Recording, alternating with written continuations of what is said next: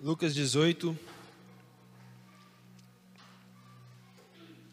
Gente, por que, que é, Jesus está falando a respeito da necessidade de orar e não esmurecer? A necessidade de orar e não desfalecer? Porque um lugar, no lugar de oração, escreva isso: o lugar de oração é um lugar que facilmente nos leva ao esmorecimento. A primeira guerra e a primeira prova que nós passaremos a partir do lugar de oração será sempre o desfalecermos ou desanimarmos. Mas Deus nos chama a não desfalecermos e Ele nos chama a não desanimarmos.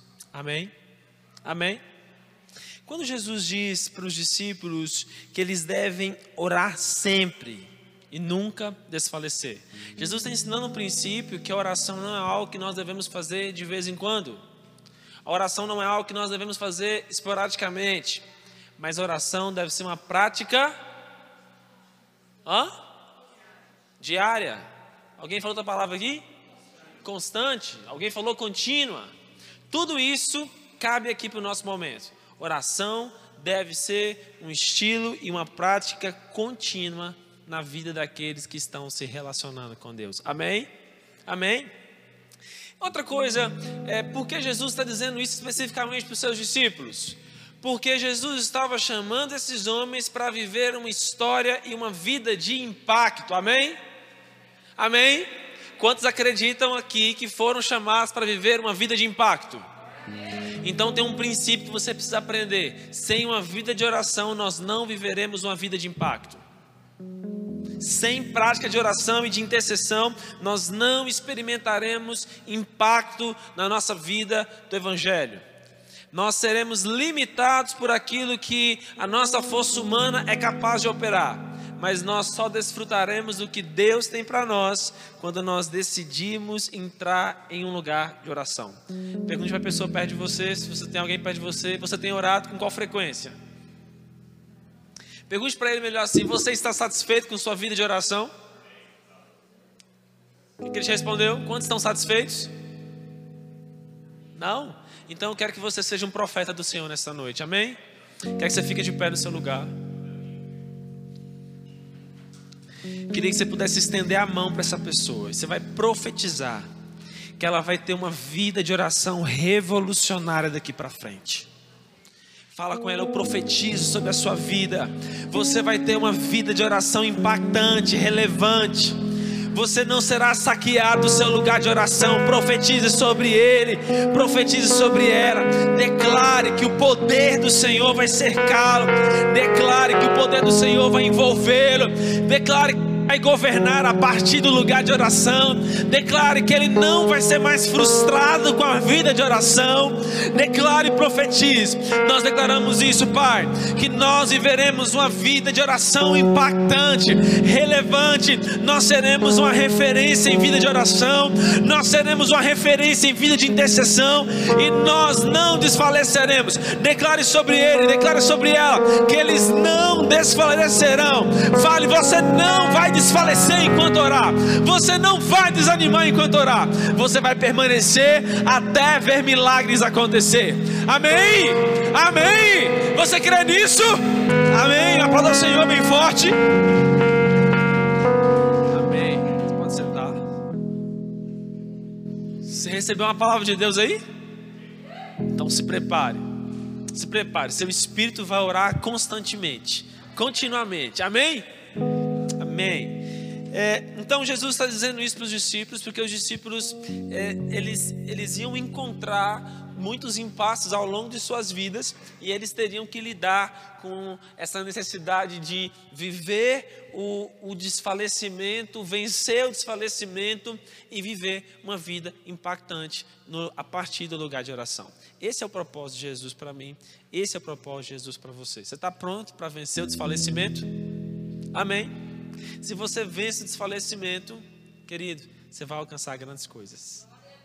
Se você vence o desfalecimento, você vai alcançar grandes coisas. Então, Jesus dá um exemplo de um juiz que era o que a gente? Iníquo. Era um juiz que iniquidade havia nele, injustiça havia nele.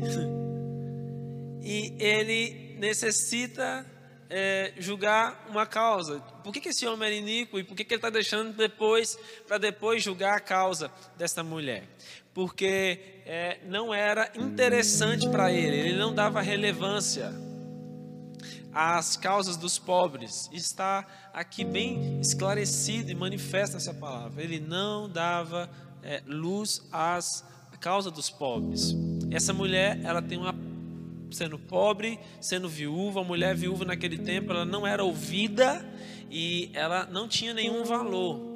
E mas essa mulher, pelo poder da sua insistência, ela move o coração daquele juiz e ele decide respondê-la para que ela não importunasse mais ele.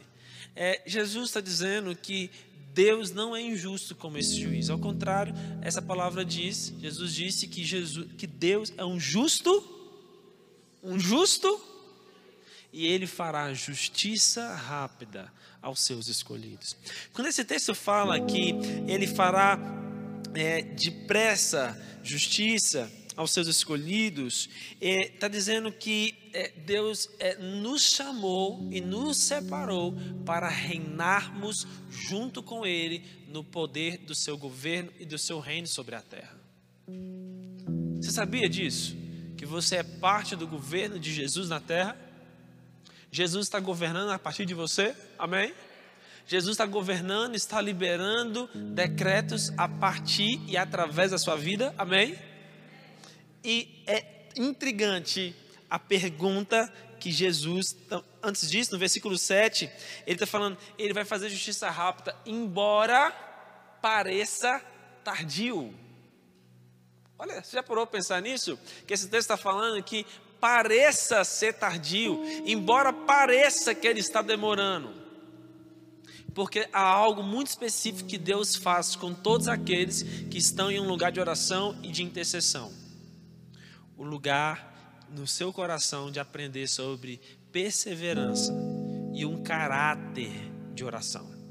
Queridos, se nós oramos e Deus responde, isso é o quê? Se nós oramos Deus responde rapidamente, isso, isso é graça, isso é fé. Mas se nós oramos a primeira vez, Deus não responde, e nós continuamos. Se nós oramos a segunda vez e Deus ainda não responde, nós continuamos. Se nós oramos a terceira vez e Deus ainda não responde, Ele está gerando em nós um caráter de fé. Fé não vai ser algo que se vai ter de vez em quando. Fé é algo que vai estar a partir da configuração do seu caráter, ao ponto de quando você olhar para situações impossíveis, você fala assim: nós vamos passar a trilhar um caminho de oração. E aí alguém pode dizer: não, mas isso é impossível, isso vai demorar muito tempo. Não tem problema, nós vamos orar. Enquanto nós oramos, nós vamos ter acesso ao poder de Deus. Eu tenho um caráter treinado no lugar de oração, porque eu já orei por muitas causas impossíveis. E nós vamos orar por essa também, e nós vamos vencer. E alguém às vezes ali fala assim: não, mas não sei se eu tenho fé para orar por isso. Não, Deus vai gerar um caráter de fé em você para caminhar atrás de uma vida de oração.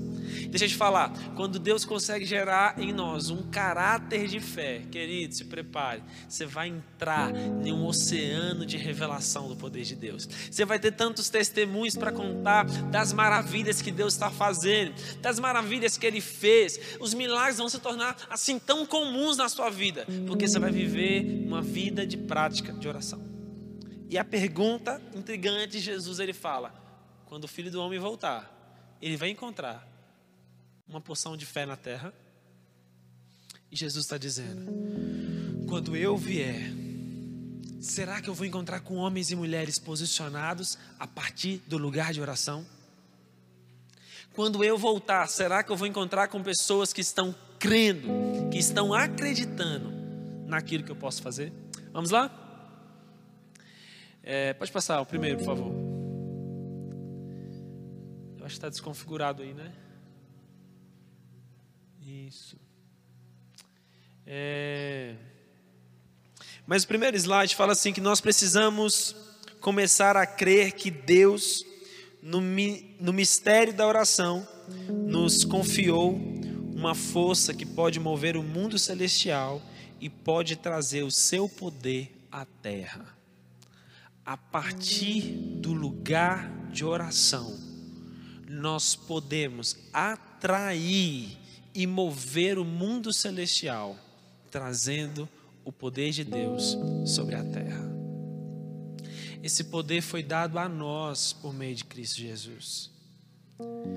Quando Ele nos deu o poder do seu governo, quando Ele compartilhou com os discípulos, dizendo: Todo o poder me foi dado onde? No céu e na terra. Eu libero esse poder sobre vocês. Quando Jesus disse aos discípulos: Não ausentem-se de Jerusalém, até que do alto vocês sejam revestidos de poder. O Espírito Santo vai vir sobre vocês, vocês serão revestidos. Nós vamos falar sobre isso, o poder do Espírito Santo no nosso relacionamento com Deus. Quando nós entendemos que situações na terra podem ser mudados e transformados a partir do nosso lugar de oração. Isso é poderoso demais. Amém? Uma frase de Michael Bickle diz: próximo slide fala: conhecer o valor da intercessão nos dá um ímpeto de fazer da oração uma alta prioridade na nossa vida. Mike Bickle está dizendo aqui que quando nós aprendemos e descobrimos o valor que há na intercessão, isso passa a ser prioritário em nossa vida. Nós passamos a orar antes de qualquer decisão que esteja fora do nosso poder. Nós passamos a orar, inclusive, sobre aquelas que estão sob o nosso poder, que a gente acha ter a capacitação para lidar com elas, mas Deus quer nos dar uma revelação, uma direção positiva sobre cada situação. Quando a gente olha para a vida de Davi, antes de ir para a guerra, antes de ir para a peleja, ele se posicionava no lugar de oração: Senhor, irei contra esse inimigo, Senhor, subirei contra esse inimigo. Olha, ele era guerreiro, ele sabia como guerrear, ele tinha vencido o grande gigante Golias, mas ele estava lidando com alguns exércitos menores ou, ou, ou inferiores ao poder de Golias. Mas mesmo assim, sendo um guerreiro, entendendo de guerra, ele perguntava: Irei ao Senhor? Irei, meu Senhor, como eu irei? E o Senhor falava com ele: suba por detrás, desça ao vale, suba sobre as, as sobre, sobre as árvores. Deus estava dando para ele estratégias dentro daquilo que ele já sabia, porque ele estava no lugar de oração. A intercessão é uma das atividades centrais do reino de Deus, tanto agora quanto na era vindoura. Você lembra que os 24 anciões, dia e noite. Não se cansam dizendo: Santo, Santo, Santo é o Senhor dos Exércitos. Você lembra de Isaías capítulo 6? Olha, gente, Isaías é um dos poucos do Velho Testamento que tem uma experiência de revelação de Deus. Isaías capítulo 6, Isaías vê o que acontece nos céus. Abra comigo.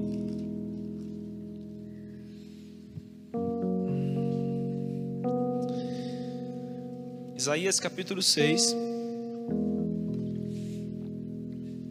Um texto famoso que fala que no ano em que morreu o rei Uzias, Isaías viu o Senhor assentado né, num alto sublime trono.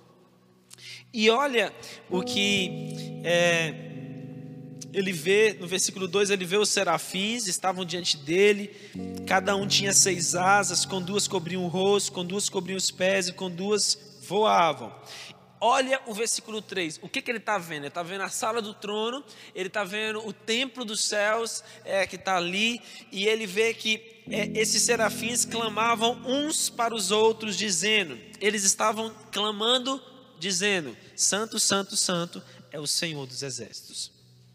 Na sua Bíblia deve ter um ponto e vírgula e fala: toda a terra está cheia da sua glória.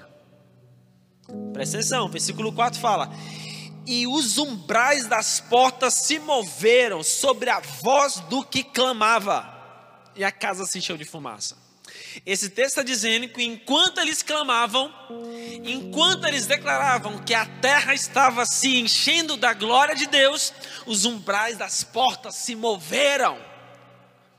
Esse texto está dizendo que enquanto eles estão posicionados a partir de um lugar profético e de intercessão, a terra vai se encher da glória de Deus. A terra vai se encher da glória de Deus. A terra vai se encher da glória de Deus. Você lembra do que fala o texto de Colossenses que diz: Cristo em nós é a esperança de quê? Cristo em nós, a esperança de quê? Você sabia que esse texto de Isaías capítulo 6 é um dos textos messiânicos que fala a respeito de Jesus, quando está dizendo a quem enviaremos, quem há de ir por nós? Quem é que disse, eis-me aqui, envia-me a mim? Isaías. Essa também é uma prefiguração profética a respeito de Jesus, do que ele disse: Eis-me aqui, envia-me, ó Pai.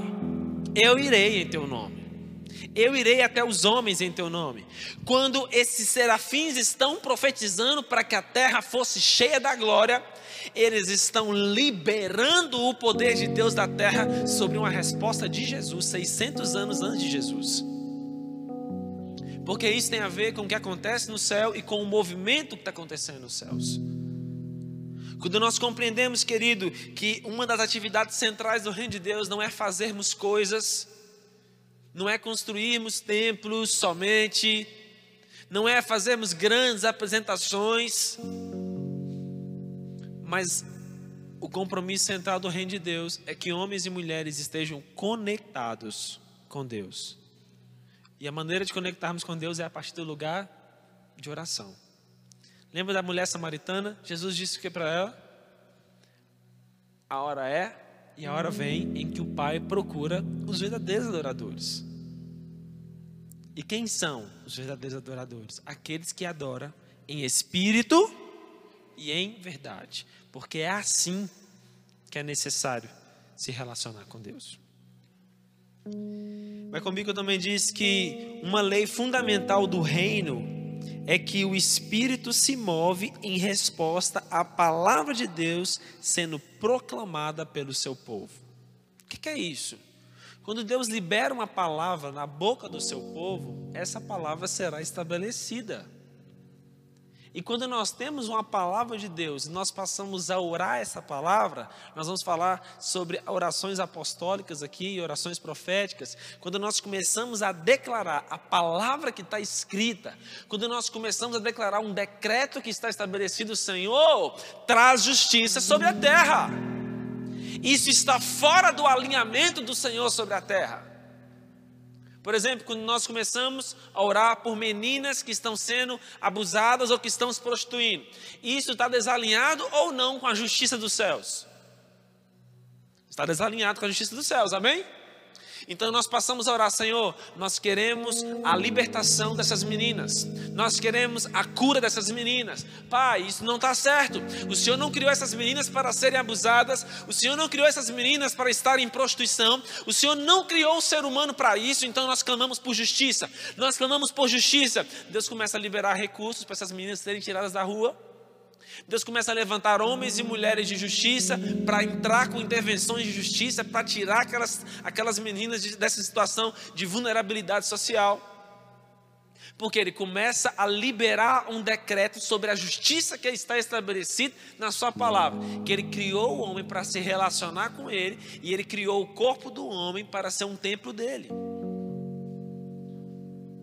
Então, quando nós entendemos que nós temos o poder de mover o coração de Deus através da nossa vida, da nossa intercessão, a partir da palavra que está estabelecida dele, nós viveremos grandes feitos em Deus. Amém? Amém? À medida que liberamos a palavra de Deus, nós recebemos poder para liberar força, coragem, impacto e poder dos céus para toda a terra. Quando Deus nos dá uma palavra, gente, isso nos faz nos mover. Essa é a maior riqueza do lugar de intercessão. Pelo que você está intercedendo, pelo que você está orando, Deus vai te dar uma palavra. Deus vai te dar uma direção. E sobre a palavra que Deus te deu, você vai começar a se mover.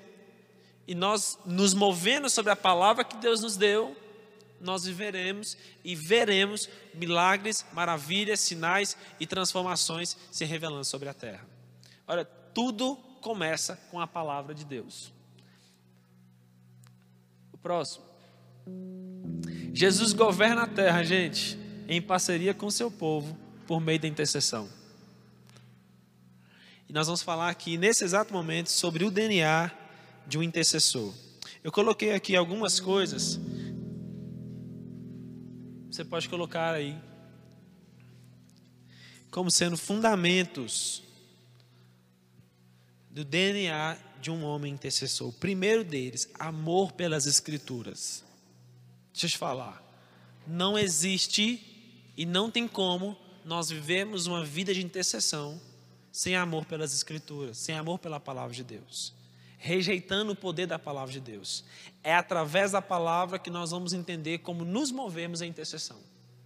É o quanto nós amamos a palavra de Deus e nós estamos destrinchando ela e o quanto nós estamos aprendendo com ela que vai nos levar a orarmos e entendermos que poder pode acontecer a partir de uma palavra de Deus para nós. Por que, que Moisés enfrentou o Faraó? Por que, que Moisés se dispôs a enfrentar toda a oposição que havia ali na nação do Egito? Por que, que Moisés desafia arrancar dois milhões de pessoas do Egito? Porque ele tinha o quê? Uma palavra.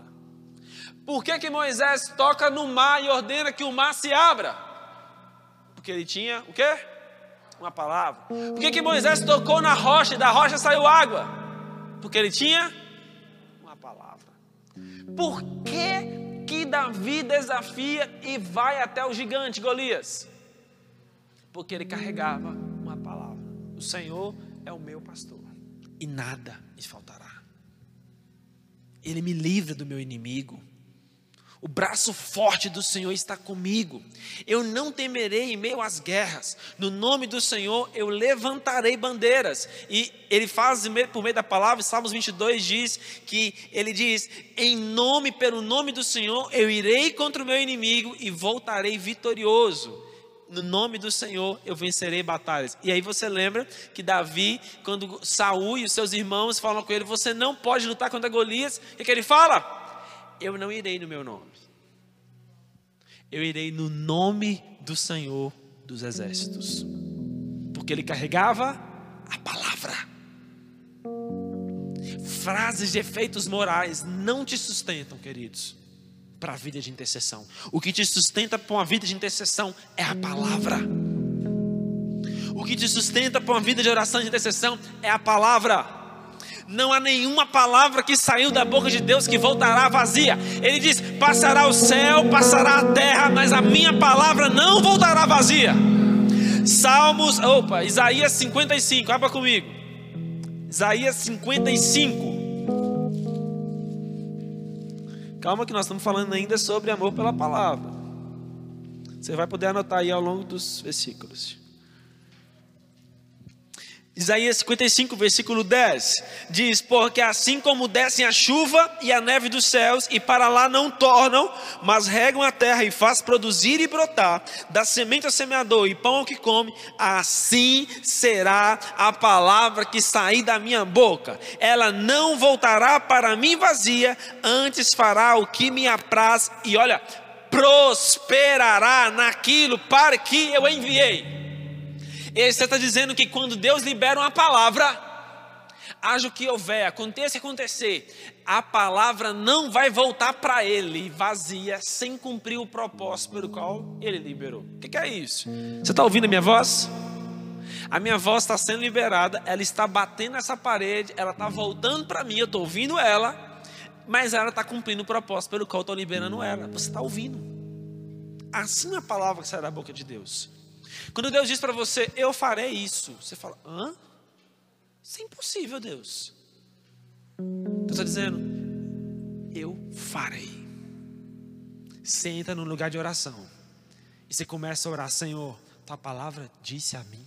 O Senhor me deu uma palavra, eu estou me movendo sobre uma palavra do Senhor. Deus, essa palavra do Senhor, verei ela se cumprir. A tua palavra não volta vazia. A tua palavra não pode mentir, como diz nosso amigo Mateus. A tua palavra não é mentirosa. A tua palavra é digna de toda a nossa confiança. Eu sei que eu posso confiar na Sua palavra. A Sua palavra fala diferente. Eu quero o Teu Espírito, Senhor. A Tua palavra fala que se eu pedisse, o Senhor me daria. Ei, Senhor, está faltando comida para essa pessoa aqui que é teu servo. E a tua palavra diz que não faltaria o que comer para os teus filhos, para os teus servos. Então nós queremos o cumprimento da tua palavra, nós queremos a resposta do Senhor. Porque tudo acontece por meio de uma palavra de Deus. Quer um DNA de um, de um intercessor? Ele carrega a palavra com ele no seu coração. não é o meu acho. O intercessor não vive no achar, no achismo. O intercessor vive sobre a palavra. Todo mundo está falando, não, mas eu acho, não, mas a minha visão, o intercessor fala assim, mas a palavra de Deus fala assim. Não, fulano não foi curado, porque eu acho que Deus não quis curar. Não, a palavra de Deus fala que se nós orarmos, nós não, vai ser curado. Então não existe Deus não querer curar. Ele nos deu o poder para curar as enfermidades. Ele nos deu o poder para sararmos os enfermos. Nós temos uma palavra dele. Mas a nossa humanidade e os impasses da nossa humanidade, ou os imediatismos, os imediatismos que nós carregamos, nos fazemos aqueles que não temos paciência, às vezes, para esperarmos até que se cumpra. Nós nos embaraçamos no primeiro caminho, que é o qual? Qual o primeiro desafio da vida de oração? Hã?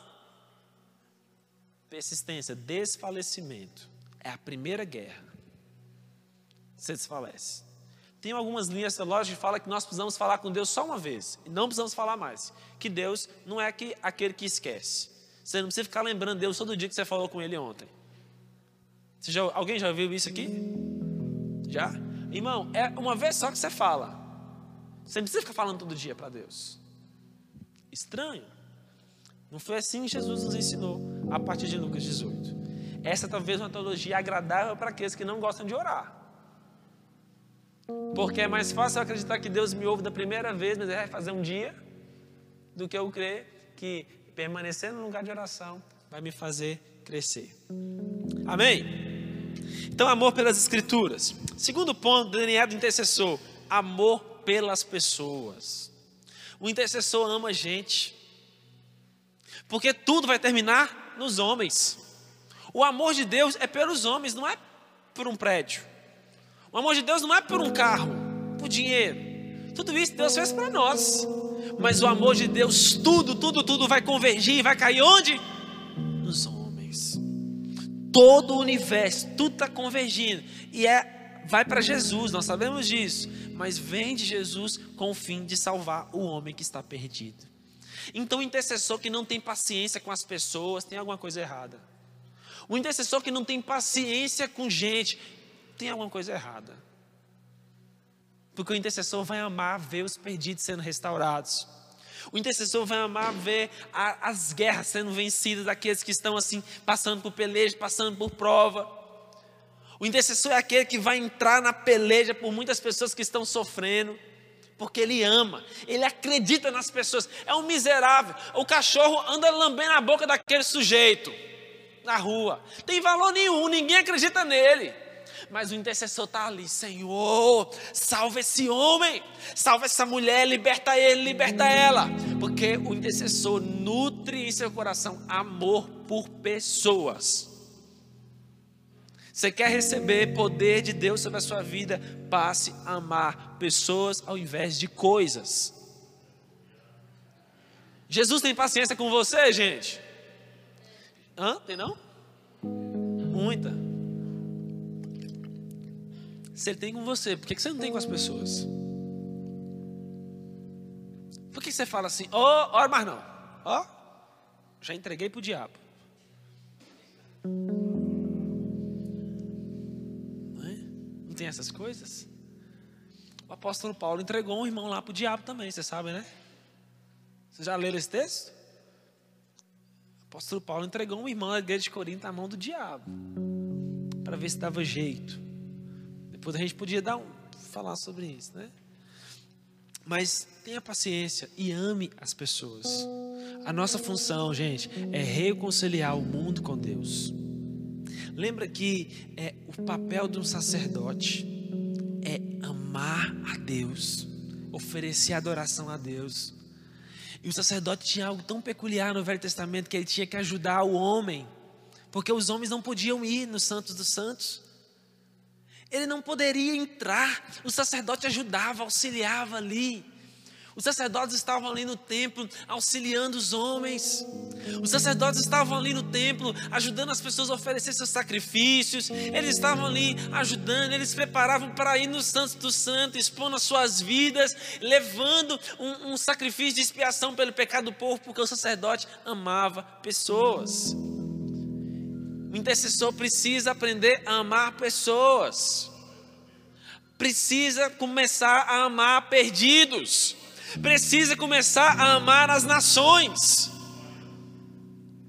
Está no DNA. Se doar, se dar. Você precisa ler um livro que chama O Intercessor. Como é que é o nome do autor? Se alguém puder pesquisar aí. Esqueci o nome do autor. É. Hans, alguma coisa, parece. Hans Hovis, eu acho. E esse homem carregou tanto amor pelas pessoas.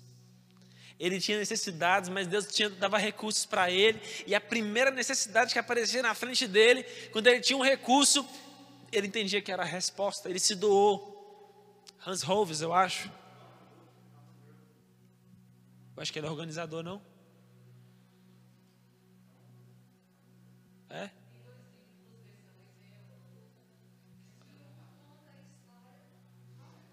Ah, sim.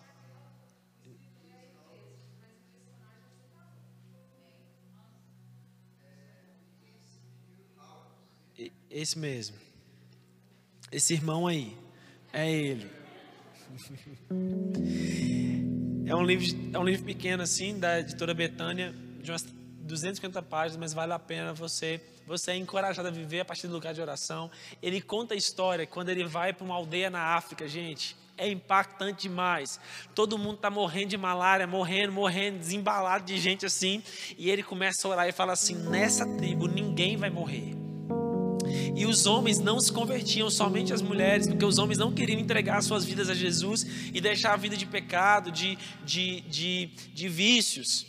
E aí as pessoas estavam naquelas vi, naquela vida sendo cuidado por eles. Eles nutriam de um lugar de oração de intercessão. E é, pessoas e mais pessoas iam sendo recuperadas e não morriam. E aquilo começou a forçar os homens a se converter. E as primeiras conversões ali começaram a acontecer. E homens, dezenas, centenas de homens, começaram a vir a Jesus, porque passaram a crer que Jesus era o Senhor, que tinha poder de reinar sobre a terra, que tinha poder de restaurar o homem da morte. E ninguém morreu durante aquele surto. A partir do lugar de intercessão e de oração. Outra coisa, o intercessor, ele está inserido no reino. Por que, que o intercessor está inserido no reino? Porque ele não é intercessor de um lugar, de uma situação. Deus o coloca para interceder sobre as demandas e as dinâmicas do reino de Deus. Me mostra o intercessor, que eu vou te mostrar um homem e uma mulher que está inserido no reino de Deus. De alguma maneira, ele vai estar inserido na dinâmica do reino de Deus. Lembra que eu falei que Deus governa e estabelece o seu reino a partir de homens e mulheres que estão no lugar de oração? Então, um homem e uma mulher que está no lugar de oração, ele está inserido no reino de Deus. E às vezes alguém pode falar com você: ah, mas você não faz nada. Eu não te vejo fazendo nada na igreja, eu nunca ouvi nem sua voz, irmão. Você é mudo? Você é do ministério de surdos? E você fala assim: Oi, irmão, talvez minha. Minha voz não, deixa eu te mostrar meus joelhos aqui. Eu estou vivendo e sustentando cada culto a partir de um lugar de oração. Irmão, você não consegue ver, mas você não tem noção de quantas batalhas nós temos vencido a partir de nossas reuniões de intercessão. Talvez você não me vê assim tão ativo, você não me vê com o microfone na frente, mas eu estou posicionado num lugar de intercessão. E diretamente, o intercessor ele também é amigo do noivo. Você sabe que Jesus disse que o amigo do noivo ajuda a preparar a noiva para o casamento? Todo intercessor é amigo do noivo, é amigo de Jesus. Ó, caminha assim com Jesus. Então tá andando assim, ajudando a preparar a noiva para o casamento. Tá ajudando no aperfeiçoamento da noiva para o grande dia. Então ele está se movendo ali, talvez cuidando de crianças. Ele é o intercessor. Talvez ele intercede ali por causas de irmãos que estão em situações na área financeira. Talvez ele é o intercessor dos missionários, ele é amigo do noivo, ele está inserido no reino, ajudando a preparar a noiva para o grande casamento. Você é amigo do noivo? Você é amigo do noivo? Você é amigo do noivo? Oh, então há uma honra tão grande sobre você. Porque o noivo vai honrar todos os seus amigos que estão trabalhando para preparar a sua noiva para o grande casamento. Algo tão forte que deve haver e existir no DNA do intercessor é a ética. E isso aqui, gente, a ética é um fator que fez desmerecer e faz ainda desmerecer a vida de muitos intercessores. Porque o intercessor tem acesso a questões tão peculiares da vida de pessoas. Se há algo que o intercessor precisa aprender é sobre a ética daquilo que ele está recebendo. Ele vai receber informações tão preciosas, tão importantes, tão, tão peculiares, tão confidenciais de situações, de vida de pessoas. E eu quero te encorajar, se você receber um alvo de intercessão que fala sobre especificamente a vida de alguém, sobre algo assim que é difícil da vida de alguém, querido, não compartilhe para mais ninguém orar. Já viu a intersofoca? Conhece? Intersofoca. E o intersofoca é um, micro, é, é, é um, um telefone sem fio também vai sendo compartilhado assim, né? Uma, conta-se uma história de uma irmã que conversou com um pastor e compartilhou com o pastor assim as tentações do coração dela. Ela estava passando por dificuldades no casamento e ela estava sendo muito tentada por um colega de trabalho que tratava ela tão bem. E ela compartilhou daquilo, falou: Pastor, eu amo meu marido, ele me trata tão mal, e meu coração está tão machucado, ele não, não, não, não libera sobre mim amor e manifestações de amor, ele é sempre rígido comigo, isso tem afligido, deixado tão triste, e ao mesmo tempo eu tenho um colega de trabalho que tem um, um caminho totalmente diferente comigo, me elogia, ele vê meus brincos pequenos, fala do meu batom, fala que eu estou cheirosa, e isso tem mexido tanto comigo, pastor, ore por mim, porque eu, eu não quero dar vazão para isso. O pastor recebeu aquilo, orou, Chegou em casa, ele compartilhou com alguém que mora na casa do pastor. Quem é que mora na casa do pastor? A esposa. Né? E a esposa ouve aquilo e compartilha com uma outra irmã. Irmã, eu queria que a gente orasse. Irmã fulana está passando umas provas, umas tentações aí. O inimigo tem se levantado contra ela, sim, sabe? E ela está até de conversa com um colega de serviço dela lá. Eu não sei como é que é direito a história, não, mas a gente precisa conversar aí, a gente precisa orar. Aquela irmã acha que a causa é muito pesada, chama mais outra. Irmã, nós precisamos interceder, precisamos orar, porque a irmã fulana, assim, ela teve conversando com o pastor, fiquei sabendo, assim, a esposa do pastor compartilhou para a gente estar em intercessão, e a, a, irmã lá, ela, assim, né, terrível, ela saiu com um colega de serviço dela e o pastor pediu para a gente orar para Deus livrar ela desse laço. E aquela irmã falou: essa causa é pesada, nós vamos chamar mais uma para essa guerra. E na outra, na última, chegou a informação assim: irmã, nós precisamos orar. Irmã Fulana caiu com um colega de trabalho dela. E a gente precisa orar pela restauração do casamento dela. Gente, pensa no desastre. E outra, pensa na guerra a partir do lugar de oração. O que o diabo quer comprometer através disso é comprometer a, a ética e a inviabilidade do ministério de intercessão desta igreja. Ao ponto de que as pessoas não confiam nos intercessores, não confiam de abrir seus corações facilmente pecado será escondido no meio dessa igreja. Facilmente a mentira reinará, a prostituição, o roubo, a lascívia. E todas as situações vão crescer, vão criar raiz, vão dar fruto nessa igreja. Porque não existe um ministério de intercessão que é confiável. Não existe homens e mulheres que são confiáveis para abrir seu coração e que vão levar isso para o lugar de oração. Então, se você recebeu algo, se você teve acesso a uma informação que expõe a vida de alguém querido, leve isso para o seu lugar de oração, seja ético e não compartilhe com mais ninguém para orar, a não ser com Deus. Não compartilhe.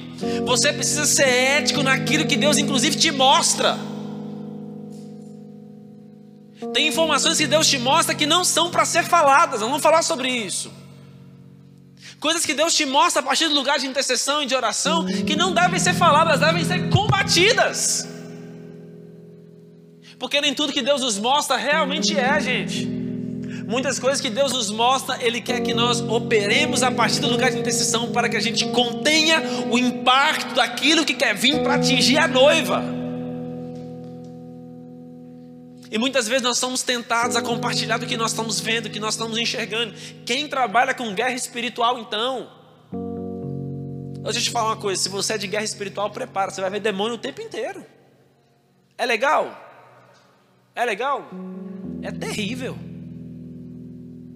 Significa que todo lugar que você vê um demônio é porque está endemoniado, está sob a influência de demônios? Não. Isso pode significar que existe ali uma, ref, uma, uma resistência espiritual que precisa ser combatida. E você precisa entregar, entender seu lugar de ética no reino, seu posicionamento no reino. E a posição que você precisa ter. Então, se há algo que precisa estar no DNA do intercessor, é a ética. Aprenda a guardar, aprenda a receber e ser ético. A partir do lugar de intercessão. Amém? Discernimento, falamos sobre isso, que o intercessor ele precisa aprender a trilhar um caminho de discernir as situações, discernir o posicionamento, como orar, como falar, como se comportar diante da situação. Ele passa ter discernimento de ambientes. Opa, ter um peso espiritual aqui. Opa, tem um espírito de pecado aqui no nosso meio. Nós precisamos orar aqui. Opa, tem uma resistência espiritual aqui das trevas. Eu vejo isso acontecendo aqui ele começa a discernir. Isso está no DNA de um homem intercessor, de uma mulher intercessor. Pode não estar tá agora, mas se você começar a interceder, Deus vai começar a liberar sobre seu coração poder de discernir situações. Deus vai começar a liberar sobre você poder e capacidade para discernir situações. Amém? Vida de santidade está no DNA de intercessor. Por quê? Por que, que vida de santidade? Me apresente alguém que ora, que eu vou te apresentar alguém que está vivendo uma vida de santidade. É impossível você viver uma vida de oração e estar vivendo uma vida de pecado. Porque o primeiro impacto do pecado é nos tirar do lugar de oração. O primeiro impacto de uma vida de pecado é a acusação que vem. Então você não consegue chegar diante de Deus. Lembra de Adão? Adão pecou e fez o quê? Escondeu. Quando Deus vem, Deus fala assim: cadê você, Adão? E ele fala: vi a sua voz no jardim e escondi. Por que você escondeu, Adão? Porque eu tive medo de ti? Por quê? Porque eu estou nu. Porque a acusação, o pecado, tira a nossa veste de santidade. Mas o lugar de oração nos veste de, de, de uma armadura para a batalha. Amém? Paixão. Por que, que paixão? Porque o intercessor, gente, olha uma terra seca e vê ela florida com frutos. E ele começa a orar, chorar. E o Senhor começa a liberar poder. Aquela terra começa a chover ali, começa a brotar. Ele chora, ele não ora. Ele não ora, chama que é dente, chama gato, não, né? Senhor! Olha aí, Deus! O intercessor entra num lugar de rasgar o coração, levantar as vozes e bate o pé no chão e chora, e baixa a cabeça e declara e levanta a mão e move. E mesmo se não fizer isso tudo, que tem hora que não dá para fazer, né? No seu espírito você está assim saltando em oração. Amém? Quebrantamento. Você quer chorar? Junta lá com o cordeiro. Né? Quer chorar? A lista para ser o intercessor. Por que, que o intercessor chora? Quem sabe me falar? Hum? Hã? É, quebrantamento é um choro, né? Sensibilidade, mas por quê? Hã? É. Isso. O intercessor sente o coração de Deus. Ele sente a dor que está no coração de Deus. Deixa eu te falar uma coisa. Quase todos os intercessores oram pelas nações. Porque o coração de Deus chora pelos povos que ainda não conhecem Ele. E ser, o intercessor ele passa a receber as informações, os sentimentos que estão no coração de Deus. Isso pesa, isso faz ele chorar, se derramar na presença de Deus. Ele está recebendo o fruto que Deus quer fazer na terra. Amém? A última característica que eu coloquei aqui são inúmeras, mas eu coloquei que o intercessor ele é abençoador. Deus dá uma causa para ele interceder e ele abençoa aquela pessoa, ele não amaldiçoa intercessor que quer dobrar seu joelho, eu vou, eu vou orar aqui. Deus vai descer um raio do céu lá. É, esse negócio desse tratar de Deus é assim. Eu quero ver Deus esmiuçando, né? Gente, assim, né? Eu, eu já vi muitas coisas acontecendo a partir do lugar de oração, de intercessão. Tem uma experiência assim que foi muito forte uma vez nós fomos para uma missão no Vale de Jequitinhonha e era um dia domingo, a você estava começando, não tinha muitos ministros e eu precisava chegar para pregar. E nós estávamos vindo na 251 ali, estava perto de Barrocão, mais ou menos. E aí, aquele tanto de carreta, e aquela loucura, e o trânsito não andava, não andava. E eu estava assim no carro com os irmãos, assim, bem tradicionais, para não falar de que igreja que era. É, e esses irmãos estavam no carro comigo. É, é, os primos ali, ó. Todo mundo já sabe, é os primos da irmã. É, aí, assim, eles estavam no, no, no, carro comigo. Eu falei assim, gente, eu estou muito preocupado, vai dar tempo a gente chegar pro culto lá na igreja, eu estou preocupado e tal. Ai, os meninos, ah, vai dar certo, vai dar certo. Eu falei assim, não, nós precisamos de um milagre. E eu me lembro que tinha quatro carretas na nossa frente. E naquela hora, assim, com fiestinha, né? A direção mecânica, assim, dura. Eu me lembro que eu coloquei as duas mãos no volante. Eu não sei de onde veio aquilo, mas eu falei assim: Espírito Santo, eu ministro agora uma unção. E esses caminhoneiros são tomados agora de um desejo de ir ao banheiro, Pai. Em nome de Jesus, eu declaro, e eu usei essa expressão, eu declaro uma unção do mijo sobre eles. Eu acho que eu nunca fui tão herege em toda a minha vida, né? Mas naquele exato momento, duas carretas entraram para a direita, duas entraram para a esquerda. E aqueles irmãos estavam dentro do carro, ficaram loucos, né? Começaram, meu Deus, eu nunca vi isso acontecendo. Isso é uma loucura. Isso poderia acontecer no carro do pastor Luiz, que é pentecostal, né? Assim, mas eu entendi ali o poder de uma oração segundo a necessidade ali que havia naquele momento de Deus. Mas a gente tem que orar e ter cuidado com as nossas orações, né? Como tantas orações que tem por aí. Mas deixa eu te falar, nós sempre devemos carregar esse DNA, essa necessidade de sermos é, abençoadores. Às vezes você vai orar e Deus vai falar com você, ó, eu quero que você levante e faça isso. Eu quero que você faça isso a partir desse momento que você está intercedendo. E você vai ter que levantar, vai ter que fazer, e o fazer vai ser sempre abençoar liberar um perdão, gerar reconciliação, abençoar financeiramente a vida de alguém, ajudar alguém em alguma situação. Abençoador vai ser algo sempre assim, bem estabelecido no DNA um intercessor. Amém? Próximo aí, gente. Amós capítulo 3, versículo 7. Abra comigo. Nós vamos tomar um ritmo um pouco mais rápido aqui, porque nós vamos ter um tempo prático aqui hoje. É, vocês estão comigo aqui, gente? Está captando aí? Está dando a aprender alguma coisa? Nós estamos numa introdução aqui hoje. Amós capítulo 3, versículo 7. Olha, está projetado aqui e fala bem assim: ó. Certamente o Senhor Deus não fará coisa alguma sem ter revelado o seu segredo aos seus servos, os profetas. E o versículo 8 fala assim: ó, rugiu o leão, quem não temerá? Falou o Senhor Deus, quem não profetizará? Essa palavra profetizará aqui, ela é traduzida como quem não declarará. Porque o que esse texto já mostra dizendo é que Deus, quando Ele está prestes a fazer uma coisa, Ele libera uma palavra. Lembra que o profeta tem uma função: liberar a palavra de quem? De Deus. Então, quando um profeta recebe uma palavra de Deus, ele vai começar a liberar essa palavra.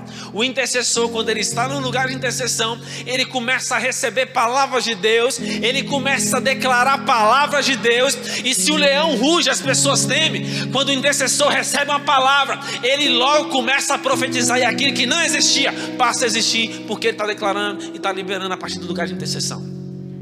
Amós capítulo 3, versículo 7, versículo 8 diz que Deus fará grandes coisas e Ele vai nos revelar. Ou, oh, deixa eu te falar uma coisa, olha o perigo desse texto bíblico. Se Deus não faz nada sem antes revelar aos seus servos os profetas, quando eu não tenho profetas e eu não tenho intercessores, tem como Deus estar fazendo muita coisa?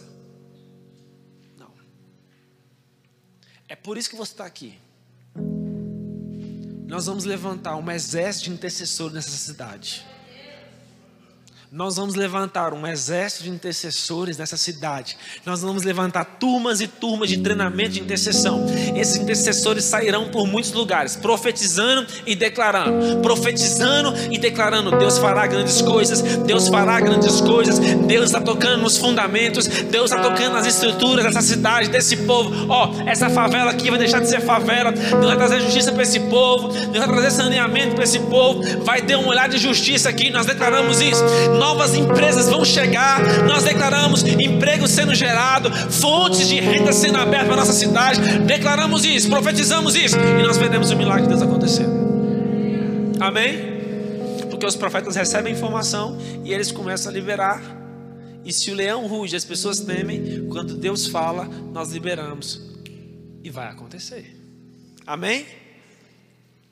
Vamos falar o foco central da vida do intercessor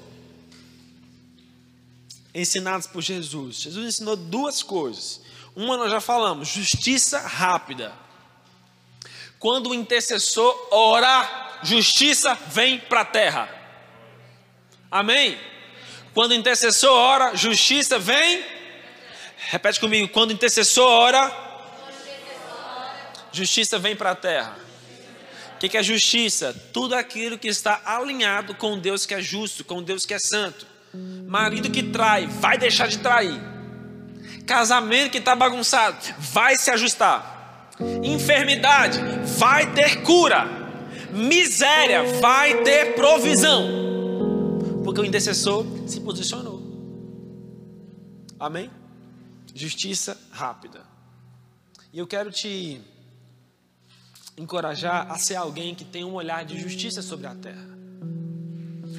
Por que, que você deve ter um olhar de justiça sobre a terra? Porque quando nós temos um olhar de justiça sobre a Não estou falando de justiça própria, não.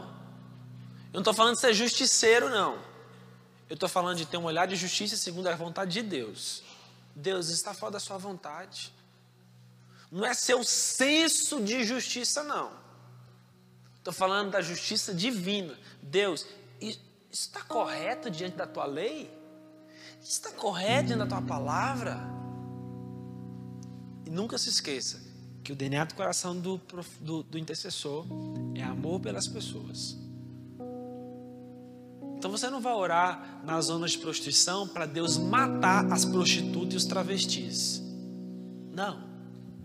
Você ora pela libertação, pela salvação, pela regeneração. Você ora segundo a lei do Senhor. Amém? E outra é liberação de poder. Lucas capítulo 11, vamos lá? Lucas capítulo 11.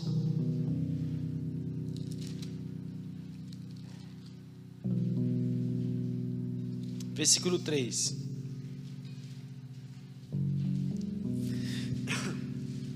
Esse aqui é muito forte e é onde nós vamos mais nos ater. Lucas capítulo 11, versículo 13. Amém? Diz: Pois se vocês, sendo maus, sabeis dar boas dádivas aos vossos filhos, quanto mais dará o Pai Celestial, o Espírito Santo, àqueles que lhe pedirem. Porque, gente, que o foco central da vida de intercessor deve ser pedir mais do Espírito Santo porque o Espírito Santo penetra as profundezas de Deus. O Espírito Santo conhece das profundezas do coração de Deus. E se você tem mais do Espírito, mais o Espírito Santo te revelará dos segredos do coração de Deus. Mais poder do Espírito estará sobre você. Mais imbatível você vai descobrir que você é no poder do Espírito. Mais infalível você vai descobrir que é a palavra de Deus da sua boca porque o Espírito Santo está vindo em porções maiores, melhores sobre a sua vida. Você vai caminhar numa vida de impacto, de vitória contra o pecado, de vitória contra a injustiça, de vitória contra a incredulidade, porque você está carregando a revelação do poder do Espírito sobre a sua vida. Então, se há algo tão celeste que nós precisamos focar na nossa vida de intercessão, é o clamor por revelação do Espírito Santo sobre nós. Me dê mais do teu Espírito, Senhor. Me dê mais do teu Espírito, Senhor. Enche-me mais com o teu Espírito. Eu quero transbordar o teu Espírito. Eu quero mais do teu Espírito. Eu quero mais do teu Espírito. E quanto mais nós recebemos do Espírito Santo, nós receberemos do decreto e do propósito de Deus para nossas vidas. Amém? Nós vamos falar aqui sobre sete benefícios da vida de intercessão. primeira dela, aprofundamento de intimidade e estímulo à transformação. Querido, quando nós estamos nos posicionando para sermos intercessores, nós recebemos maior nível de intimidade com Deus. Porque nós recebemos quebrantamento, nós recebemos acesso à palavra de Deus, nós estamos recebendo o Espírito Santo, e conforme nós estamos recebendo o Espírito Santo, nós estamos sendo estimulados a sermos transformados. João capítulo 6, versículo 63. João 6, 63 diz assim: O espírito é o que vivifica, a carne de nada aproveita. As palavras que eu vos disse são espírito e são vida. A partir de ouvirmos as palavras de Jesus, nós recebemos vida e nós recebemos poder do Espírito o nosso espírito é fortalecido. E quando o nosso espírito é fortalecido, nós somos restaurados naquilo que nós fomos criados, porque a nossa essência é o espírito. A nossa essência está no nosso espírito.